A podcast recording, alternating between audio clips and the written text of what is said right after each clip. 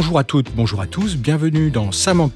Nous sommes ensemble pour une demi-heure pour débattre sur la recherche en éducation avec celles et ceux qui la font.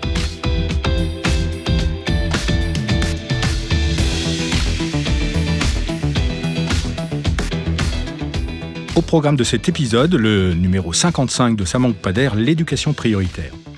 Alors on voulait profiter de cette émission pour rendre hommage à une personnalité qui vient de nous quitter, Alain Poté, qui a été euh, voilà, un inspecteur, un enseignant et quelqu'un très important dans l'éducation prioritaire euh, pendant de nombreuses années personnalité qui était baignée d'optimisme, mais aussi de détermination, qui ne lâchait rien, qui avait participé au cabinet d'Olivier Klein euh, à la politique de la ville euh, l'année dernière euh, et qui avait montré toute sa détermination et son engagement autour des questions d'éducation et d'éducabilité, avec beaucoup de valeurs à l'intérieur, et puis qui avait aussi beaucoup d'engagement du côté d'ATD Carmonde, et on voulait rendre hommage à ce collègue auquel on était très attaché à l'Institut et au-delà, évidemment. Euh, c'est pour sa mémoire aussi qu'on voulait euh, enregistrer euh, cette émission.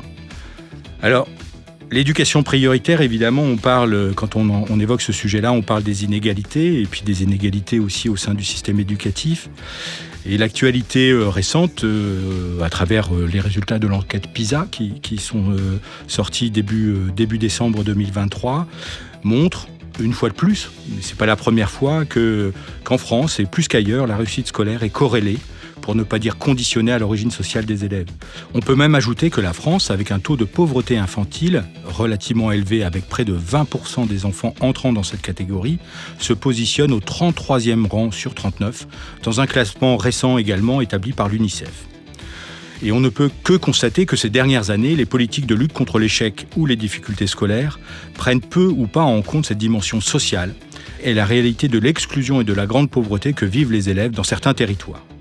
Or, comme l'écrivait Jean-Paul Delahaye en ouverture de son rapport publié en 2015, et je cite, Les écarts de réussite scolaire associés aux origines sociales mettent en danger à la fois l'école publique française et notre République, car depuis l'origine, le destin de l'école publique et celui de la République sont liés.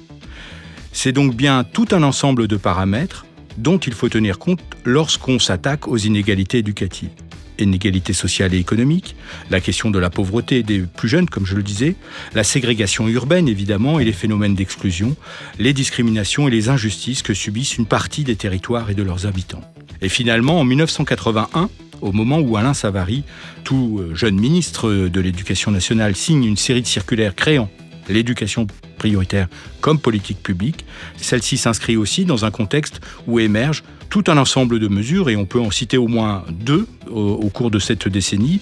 La question de l'intégration qui se met en place avec une série de mesures portant notamment sur l'accès à la citoyenneté, mais aussi ce qu'on a appelé à l'époque le développement social des quartiers, qui va progressivement se développer jusqu'à la création en 1988 du ministère de la politique de la ville. Donc on voit que c'était un moment où se pensaient les choses un peu euh, globalement, et c'est peut-être un des enjeux de notre discussion qu'on va avoir aujourd'hui autour du fait qu'on sépare peut-être trop les choses aujourd'hui. Alors, cette émission, ce n'est pas euh, la question de, faire le bilan, ou faire un bilan de cette euh, éducation prioritaire comme politique publique, mais on l'organise à l'occasion d'un numéro qui, vient de sortir de, la revue euh, Histoire de l'éducation, le numéro 159, qui revient donc sur, cette histoire de, de l'éducation prioritaire en France. Et on souhaitait, avec nos deux invités, comprendre ces évolutions dans la durée, mais aussi les géographies qu'elles dessinent et les questions de métier et de travail qu'elle pose à tout un chacun dans, dans, ce périmètre qu'on met derrière l'éducation prioritaire. Et pour en parler, on a donc deux invités euh, euh, experts sur ce sujet, à commencer par Frédéric Moguen. Bonjour. Bonjour. Donc vous êtes enseignante, formatrice, responsable depuis 2018 du centre Alain Savary, donc euh, à l'IFE. Et euh, on fête donc cette année aussi, euh, on fête les 40 ans de l'éducation prioritaire, mais on fête aussi le les 30 ans de, du centre Alain Savary à l'IFE aujourd'hui. Et puis on a le plaisir aussi de recevoir Lydie Hordier. Bonjour. Bonjour. Donc vous êtes historienne, docteur en sciences de l'éducation et de la formation. Vous, êtes membre du laboratoire CIRCEPT Escole de l'Université Paris 8. Et donc vous avez coordonné ce numéro 159 de la revue Histoire de l'éducation, paru il y a maintenant quelques mois quand même. Au printemps. Voilà. Et puis, comme chaque mois, on retrouvera une chronique historique proposée euh, aujourd'hui par euh, Juliette Hinsleff. Ça manque pas d'air, avec Régis Guyon. L'idée de zone d'éducation prioritaire au démarrage, c'était une idée de situation exceptionnelle. Or, constamment depuis, depuis très longtemps, surtout depuis 1998, l'idée d'exception, de situation exceptionnelle et de réponse exceptionnelle à une situation exceptionnelle a disparu. Et on est maintenant constamment à confondre deux choses, cette idée de situation exceptionnelle d'une part et d'autre part les responsabilités euh, générales du service public d'éducation nationale qui est de d'assurer la scolarité la meilleure possible pour tous et en particulier les enfants des milieux populaires. Alors, vous l'avez sans doute euh, reconnu, euh, Alain Bourgarel, qui il y a dix ans, ici, à l'IFE, participait à une formation réussie en éducation prioritaire. De quoi parle-t-on? Et donc, au cours d'une intervention, il revient sur ce moment 81, j'allais dire, euh, en essayant d'indiquer justement le côté peut-être un peu exceptionnel ou transitoire, je ne sais pas comment le dire, en tout cas, de, ce moment où euh, ce n'est pas une mesure qui est faite pour durer, mais une mesure un peu exceptionnelle, euh, qui voulait en urgence résoudre un problème. Lydie Ordier, est-ce que cette, ça correspond aussi à une forme de définition de ce qu'on pourrait mettre derrière l'éducation prioritaire? Une exception qui dure? Bien, effectivement, euh, la question de la pérennité ne se posait pas puisque euh, on le voit, c'est écrit même dans les premières circulaires. On pensait que c'était un dispositif qui ne serait pas pérenne et on voulait surtout pas qu'il soit pérenne parce qu'il y avait un risque de ghettoisation. Et, donc, et dans l'optimisme de l'arrivée de la gauche au pouvoir et dans l'imaginaire, on, changeait de paradigme puisqu'on introduisait une nouvelle politique éducative qui était en rupture avec les, précédentes, d'égalité formelle, etc. Donc là, on se disait, on introduit de l'inégalité dans les moyens et dans le fonctionnement pour produire une égalité réelle. Donc on pensait que ça allait fonctionner enfin relativement facilement. Donc dans l'esprit d'avoir une politique compensatoire Voilà, une politique compensatoire, même si l'expression n'est pas utilisée. Hein, on ne la trouve absolument pas dans, dans les textes.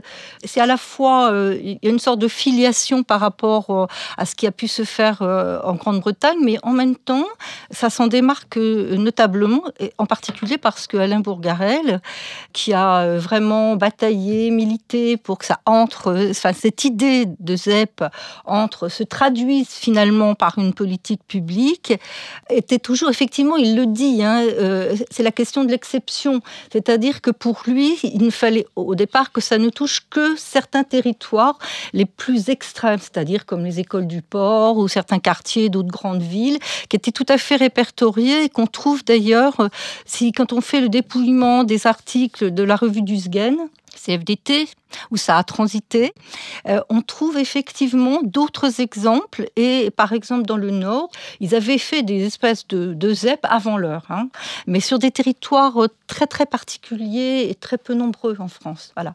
Donc la question de l'exception, effectivement, elle était à, la base, mais ça n'a pas duré. La preuve, puisqu'on en parle aujourd'hui. Frédéric Mogen, est-ce que du coup cette, euh, cette définition exception ou pérennité, finalement, est-ce que c'est quelque chose qui, qui fait écho à, vos, à vos expériences en éducation prioritaire, c'est-à-dire d'être entre quelque chose euh, qui est un peu à la marge du système et en même temps pose des questions essentielles pour le système, ce que laisse entendre un peu Alain Bourgarel aussi. Oui, tout à fait, dans le sens où finalement, ce qui se joue en éducation prioritaire, c'est euh, euh, de manière beaucoup plus ciblée, de manière plus condensée, mais euh, c'est aussi le reflet de, difficultés pour les élèves dans d'autres territoires.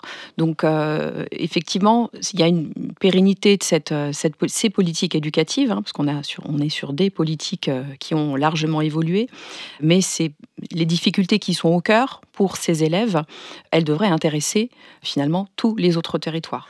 Alors, j'avais une question aussi peut-être plus euh, personnelle, euh, qui est comment, comment vous êtes rentré en, contact, en relation avec euh, ces territoires, ces, écoles, ces élèves, ou cette question de, politique publique? Frédéric Mogen, du coup, est-ce que, voilà, comment vous, c'est devenu un élément important dans votre parcours? Ou comment ça s'est arrivé à vous, de, par hasard ou pas par hasard, mais qui est devenu quelque chose de très fort dans votre identité professionnelle? Alors c'est vrai que je me, me suis jamais posé la question dans ces termes parce que finalement, ça a toujours fait partie de, mon identité, ma construction personnelle, puisque j'étais élève en éducation prioritaire dans les années 80, donc euh, finalement euh, au tout début euh, des politiques d'éducation prioritaire, l'élémentaire, le collège.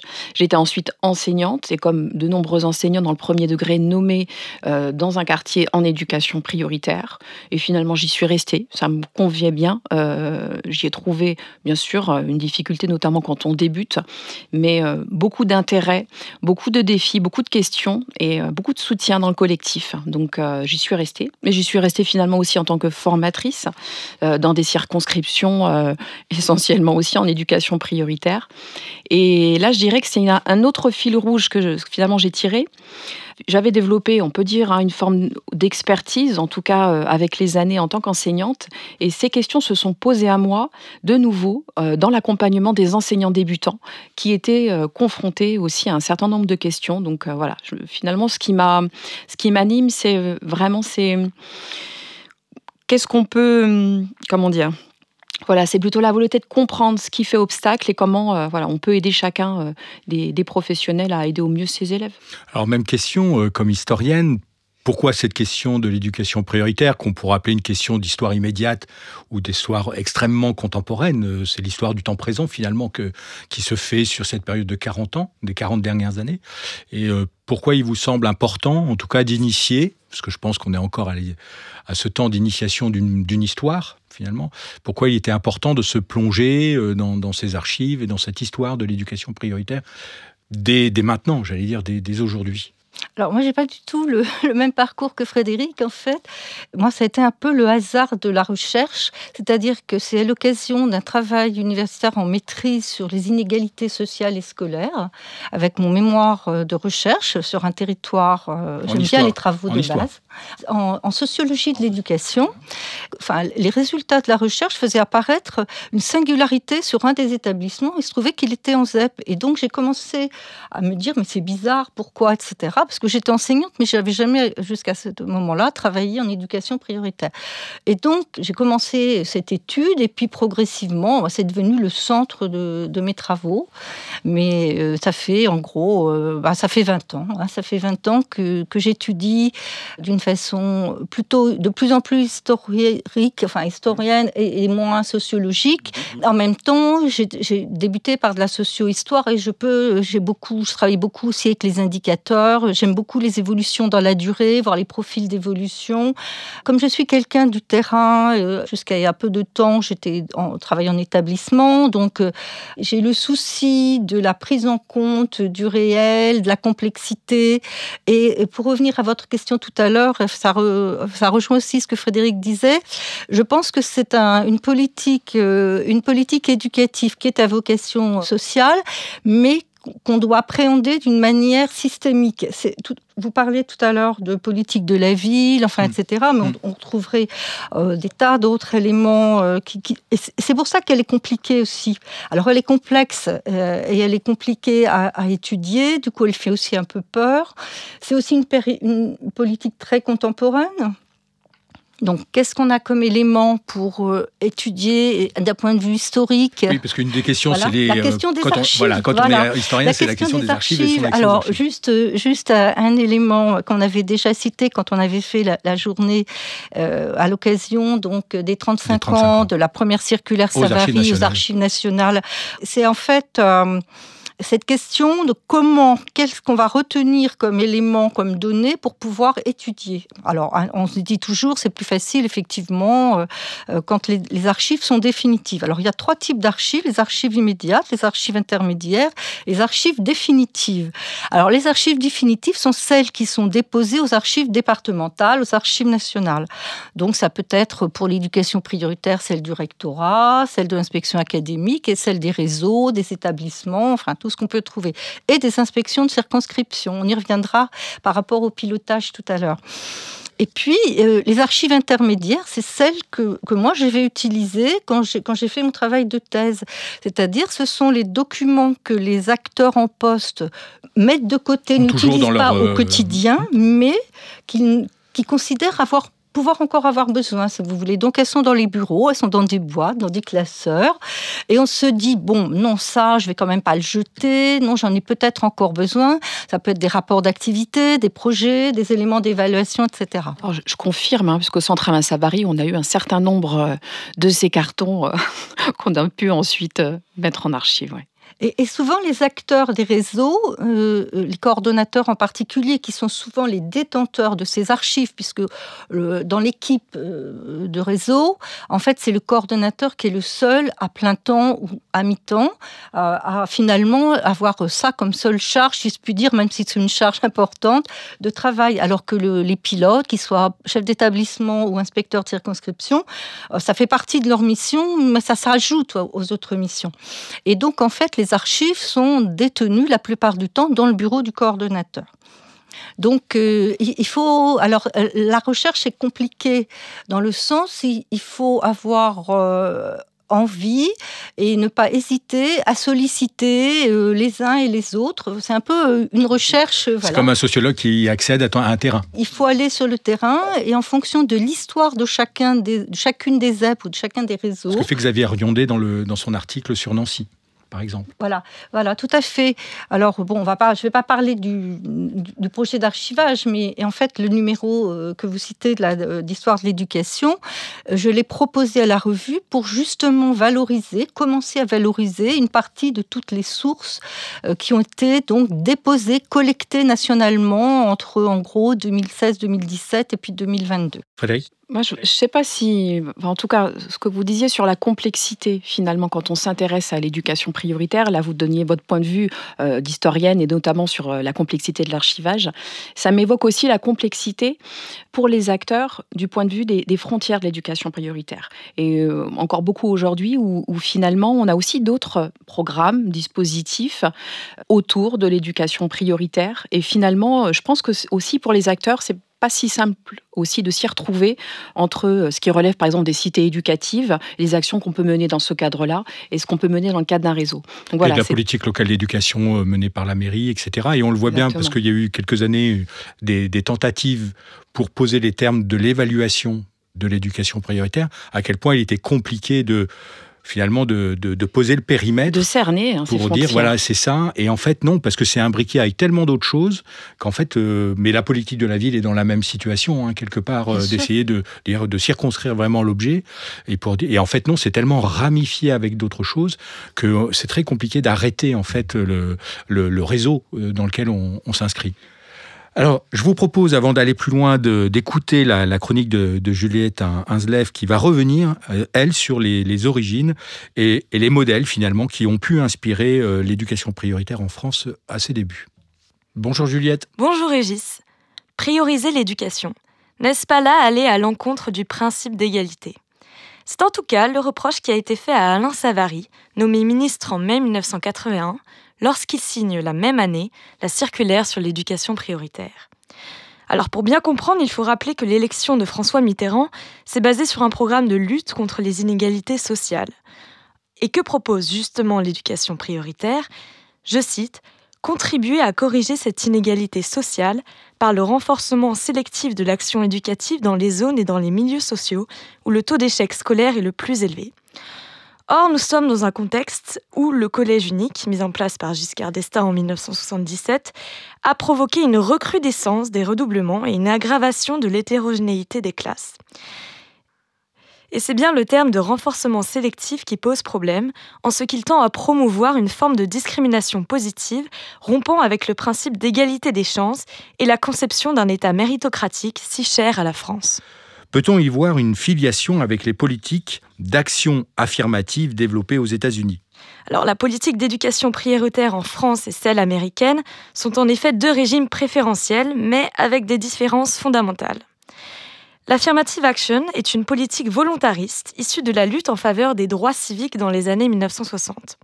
Elle se concentre sur l'individu, en favorisant le recrutement des populations discriminées dans les universités et les emplois publics. Concrètement, un candidat noir sera sélectionné pour occuper une position déterminée, alors qu'il existait au moins un candidat blanc dont le niveau de qualification était dit supérieur. Autrement dit, l'identification raciale constitue le facteur décisif pour l'obtention ou la non-obtention du bien désiré. Or, cela contrevient au principe de non prise en compte de l'origine des individus et de l'idée méritocratique selon laquelle une position convoitée devrait revenir à celui qui serait le plus qualifié. L'éducation prioritaire française est à l'opposé de cette politique. En fait, elle se focalise sur le territoire plus que sur l'individu. On met en place une éducation prioritaire par la création de zones prioritaires, ou ZEP. Il faut donc bien différencier la conception française de l'éducation prioritaire et l'affirmative action des États-Unis. La politique d'éducation prioritaire s'inspire en fait davantage de l'Angleterre que du modèle américain. Comment le passage d'une mesure anglo-saxonne à une mesure française s'est-il donc effectué? Il faut rappeler qu'en Angleterre, l'enseignement secondaire pour tous est devenu général après le vote au Parlement de l'Education Act de 1944. Mais cette mesure n'a pas apporté de changement drastique dans l'éducation des élèves, notamment de ceux âgés de plus de 11 ans. Dans une logique de démocratisation de l'éducation, est publié en 1963 le Newsom Report, qui a pour viser l'éducation de l'enfant ayant des difficultés, en augmentant la proportion du budget national consacré à cette catégorie d'élèves. On prolonge la scolarité obligatoire jusqu'à 16 ans en soulignant la nécessité d'adapter les programmes à ceux qui quitteront l'école le plus tôt, et on réforme la dernière année d'études qui doit servir de pont entre l'école et le monde du travail.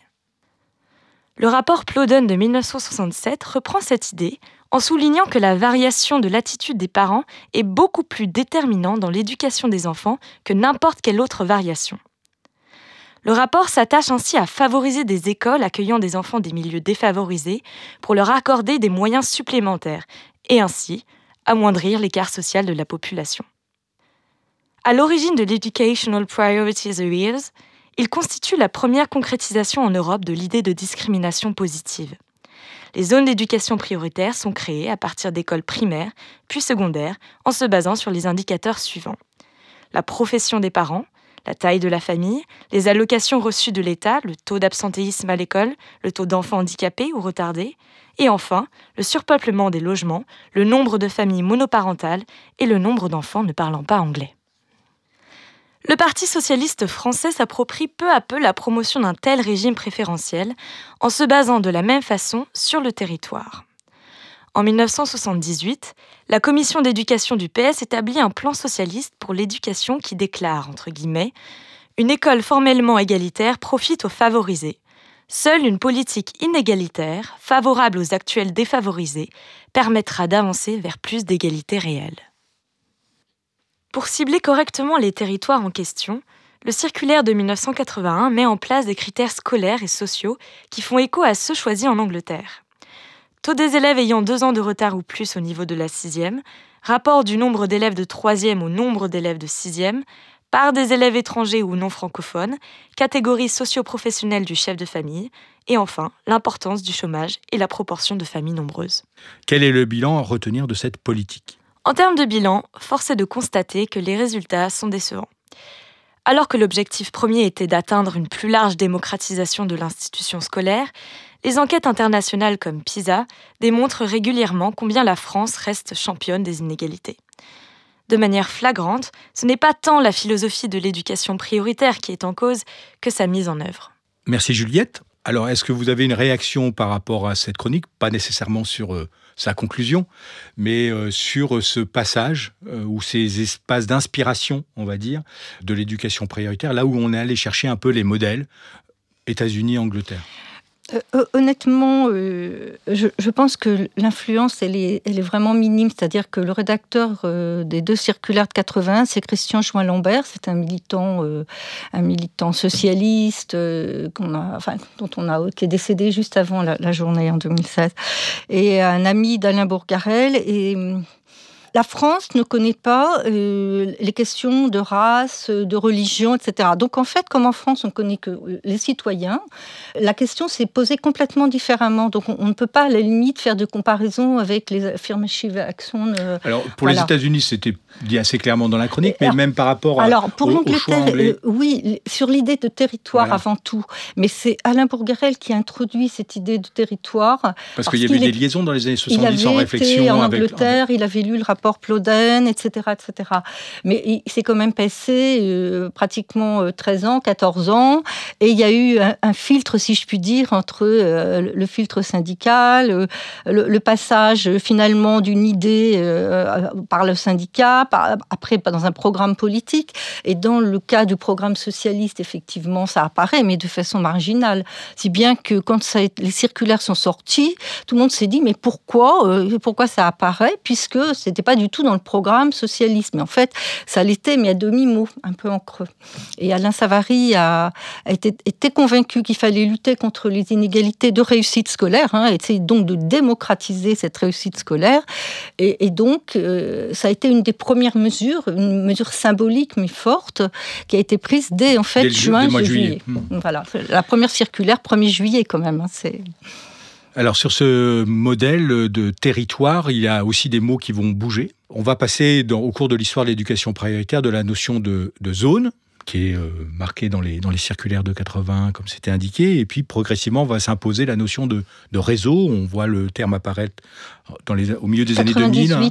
Voilà, 98, mais je pense dans les textes un peu plus tard, euh, j'avais noté 2006, enfin qui paraissait une date un peu euh, marquante pour que cette notion devienne euh, la structure en fait de l'éducation prioritaire.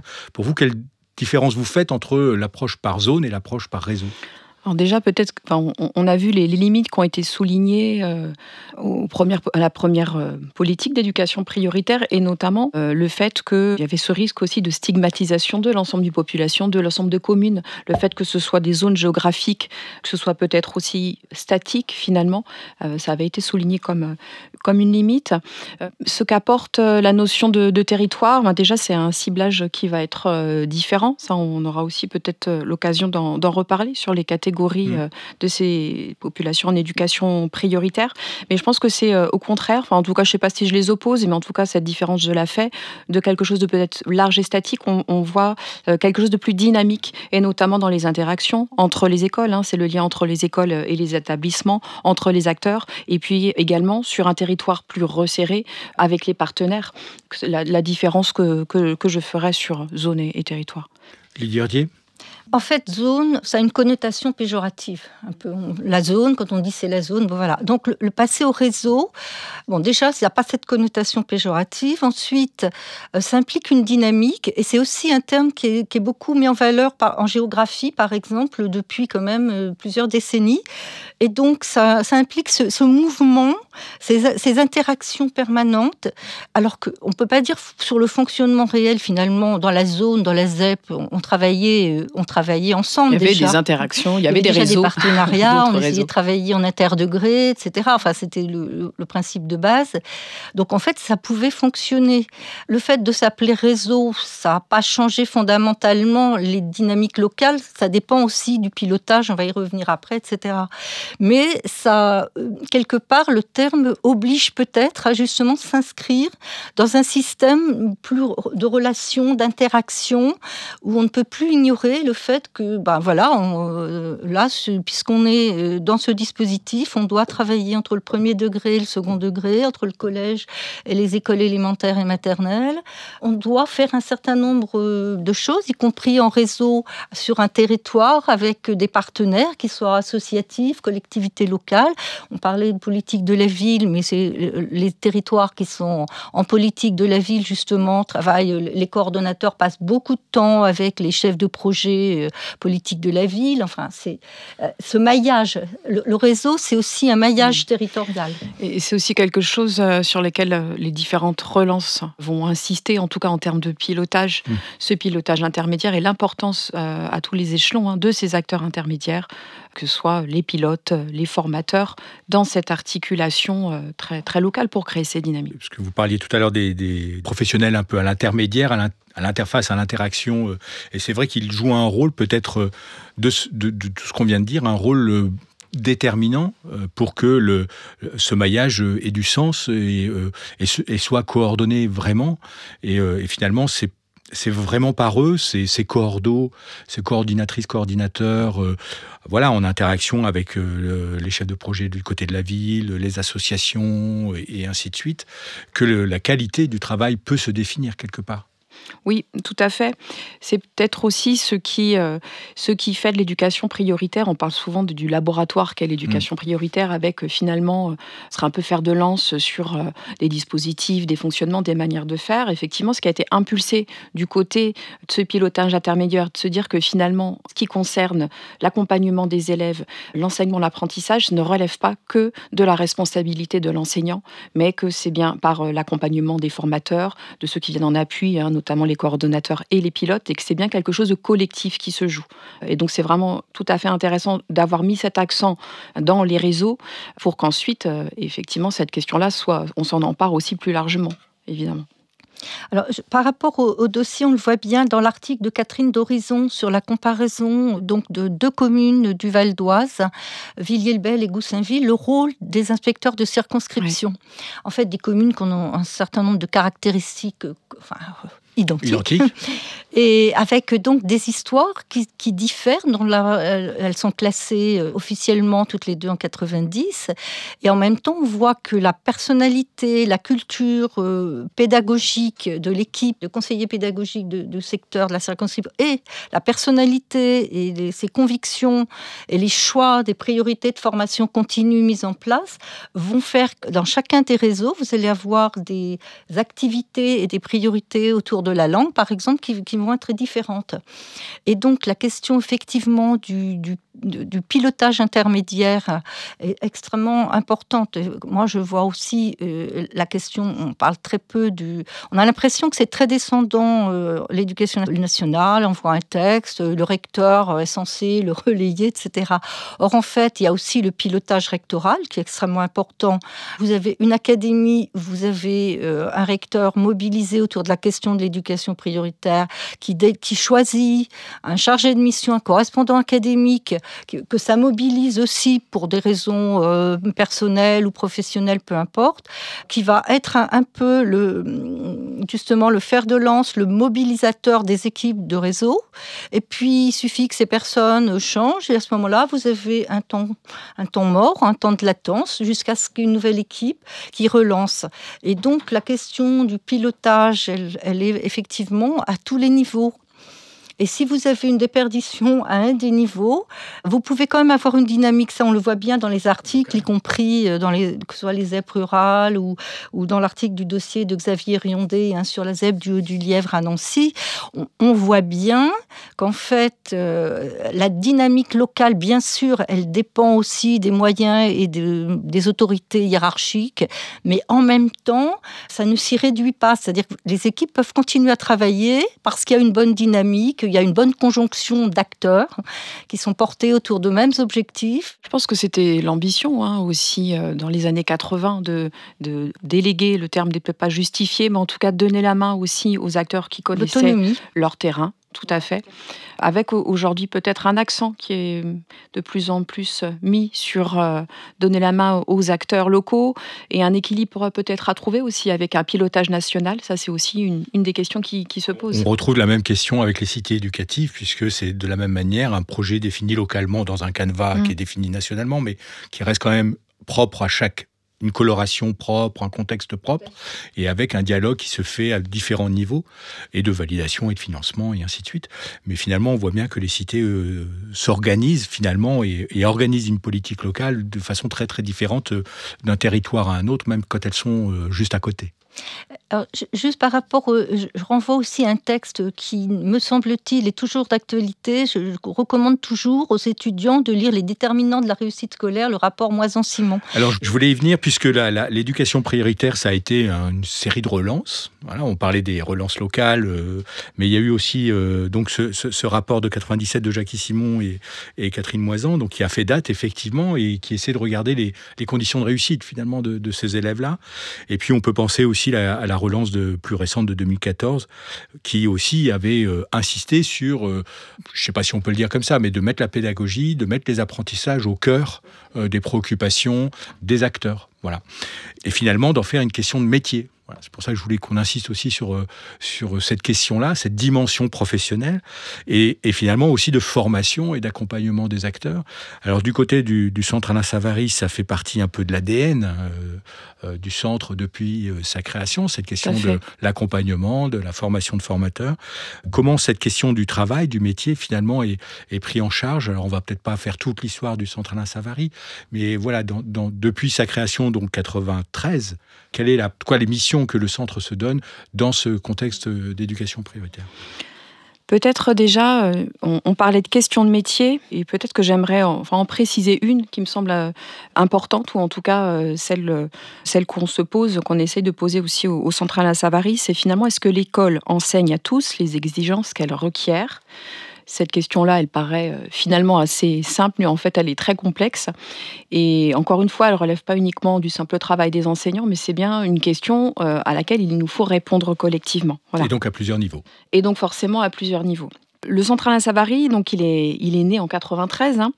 d'abord à l'INRP, puis à, l'IFE ensuite en, 2004, mais en tout cas à sa naissance, j'ai envie de dire, il avait pour mission plutôt de la veille documentaire, l'édition aussi de revues XYZEP, qui était euh, destinée à l'ensemble des, professionnels euh, sur, euh, sur les territoires difficiles, voilà, comme c'était positionné à l'époque.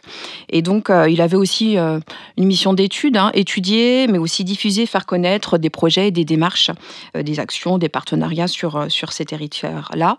Il y a également une mission d'impulsion de recherche qui s'est faite à, plusieurs reprises. Hein, euh, par exemple, enseigner les, mathématiques en ZEP ou une, une recherche sur de comparaison des politiques d'éducation prioritaire, Europep.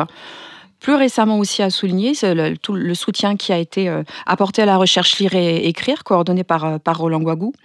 Et finalement, un virage à partir de 2010, en tout cas, euh, non pas dans ses missions, mais peut-être un petit peu, en tout cas, dans une un redimensionnement de ses missions. Donc à l'arrivée de, de, Patrick Picard, qui est mon prédécesseur, et une focale qui est mise sur l'accompagnement et la production de ressources pour les métiers intermédiaires plus spécifiquement, donc les formateurs, les coordonnateurs et, et les pilotes. Donc ça, c'est hum, à, noter parce que je pense que le centre est un centre qui n'est pas... On est six hein, actuellement au centre Alain Savary et depuis quelques temps, donc il faut aussi prioriser. Et donc c'est cet élément des, relances qui était essentiel, la question des apprentissages, le cœur de la classe et la question du pilotage intermédiaire. Donc c'est là-dessus qu'on met la focale. Alors, du point de vue un peu historique, ce est-ce que c'est aussi un tournant plus général euh, de, de, mettre la focale sur euh, les apprentissages et sur, euh, et sur la pédagogie finalement, qui ont été mis au cœur de différents rapports et, et de la dernière relance en tout cas? Ou, pour le dire autrement, est-ce que c'était absent avant? Non, ça ne l'a jamais été. Ça ne l'a jamais été, contrairement à ce qu'on a pu entendre, parce qu'en fait, et ça justement, c'est l'intérêt d'avoir les archives en main, c'est-à-dire qu'on s'aperçoit que euh, les enseignants n'ont jamais abandonné l'ordinaire de la classe, euh, ce qu'on fait, mais simplement comme on leur demandait d'écrire des projets, ce qui est habituel, ordinaire, on ne va pas forcément euh, considérer que c'est intéressant de noter dans un projet. Donc ça ne figure pas, on ne mettait, on écrivait que ce qui était un peu exceptionnel. Ça ne veut pas dire qu'on avait abandonné le reste. Donc euh, il faut toujours être prudent sur les, jugements, euh, y compris sur ces périodes qu'on ne connaît pas très bien, les années 80, où c'était quand même beaucoup moins formalisé, où effectivement les équipes avaient une très forte autonomie euh, parce que quand Savary l'a lancé, pour lui, c'était important de faire confiance aux acteurs de terrain. Donc euh, ça n'a pas duré très longtemps, mais il y a quand même une tendance générale dans ce système éducatif à, une injonction hiérarchique extrêmement forte. Il faut faire toujours attention. Et ce que justement Catherine Moisan rappelle, alors elle a aussi, elle est aussi interrogée hein, dans le dossier, mais, mais c'est que entre absence de pilotage qui arrive dans certains réseaux et euh, pilotage autoritaire euh, dans certains autres, bon, ça fonctionne pas. Ni l'un ni l'autre ne fonctionne. C'est-à-dire mais quelle l'image du système scolaire en général? Voilà.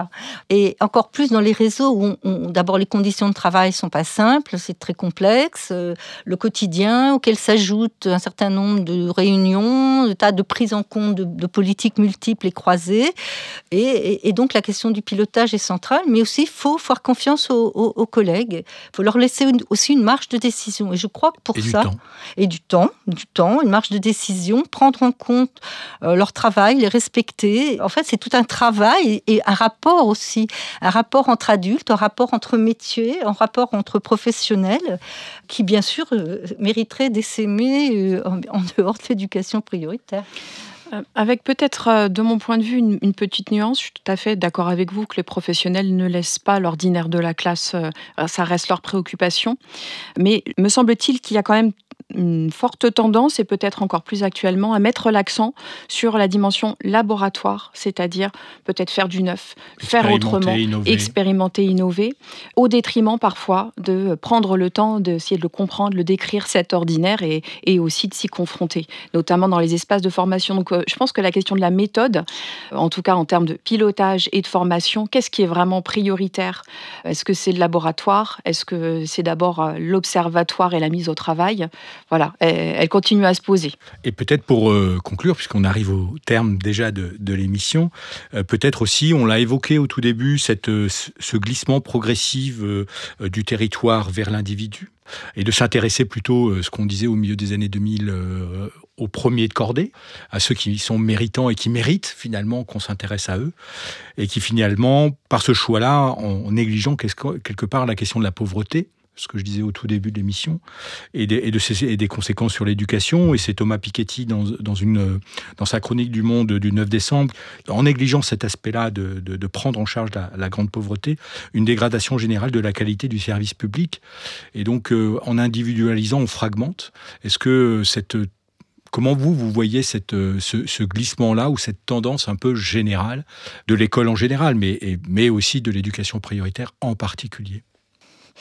Par rapport aux sélections, euh, l'espèce de visée méritocratique euh, qu'il y a dans les discours du moins, moi, sur le terrain, objectivement, elle n'a pas été beaucoup relayée, me semble-t-il. Ça ne sont les dispositifs ne sont pas disséminés, sont pas ancrés dans la durée. Enfin, je ne crois pas que ça, fasse partie de la professionnalité des enseignants. Enfin, on n'est pas encore dans cette vision-là extrêmement libérale, en tout cas au, niveau, des, au, niveau de l'élémentaire, même du collège. Je crois que les conditions quotidiennes de prise en charge des élèves, etc., ne vont pas dans, un, dans ce type de renforcement. Je ne crois pas que les... Ça n'a pas été soutenu non plus par les syndicats, par les mouvements pédagogiques, hein, l'élitisme de cet ordre-là. C'est pourtant quelque chose qui... Alors, je suis d'accord avec vous. En fait, je ne sais pas si on a, quand on est sur le terrain, la tête dans le guidon, si on a toujours conscience finalement de la politique d'éducation prioritaire aujourd'hui. Finalement, elle s'inscrit dans cette évolution. Et on, comprend difficilement ce qui se passe aujourd'hui et ce qu'on vit aujourd'hui si on n'a pas effectivement cette lecture euh, un peu historique, euh, hein, les, trois âges documentés de l'éducation prioritaire. Et parfois, effectivement, ça peut être assez surprenant, mais les mots qu'on utilise aujourd'hui, individualisation, personnalisation différenciation, le fait de mettre l'accent sur des catégories d'élèves, les élèves à besoins particuliers, les élèves aussi à haut potentiel, parce qu'on a aussi ces, deux catégories qui ont, qui ont émergé notamment. Finalement, il y a une, euh, une juxtaposition euh, de dispositifs, de propositions, euh, d'aides individualisées qui font que peut-être parfois les professionnels sont un peu assommés par cette avalanche de nouveautés qui empêche aussi un petit peu de réfléchir à bah, finalement aujourd'hui euh, sur ces questions d'éducation prioritaire la conception de l'égalité elle a aussi beaucoup changé hein. cette égalité méritocratique en tout cas elle est vraiment très colorée par euh, ces parcours d'excellence par le fait de valoriser le parcours des élèves donc je dirais que oui c'est peut-être pas euh, la manière dans laquelle enfin c'est pas dans cet esprit-là, peut-être que s'inscrivent de nombreux enseignants, mais en même temps, c'est réel dans la prescription et dans ce qu'on dans ce qu'on nous demande de faire euh, sur le terrain. Donc, euh, Et c'est là où aussi cette politique questionne le système en général, ou en tout cas ces élèves et ces situations-là. Ce n'est pas spécifique à l'éducation prioritaire, hein, c'est dans une logique. Exactement. C'est dans une logique globale. Exactement. Des politiques éducatives.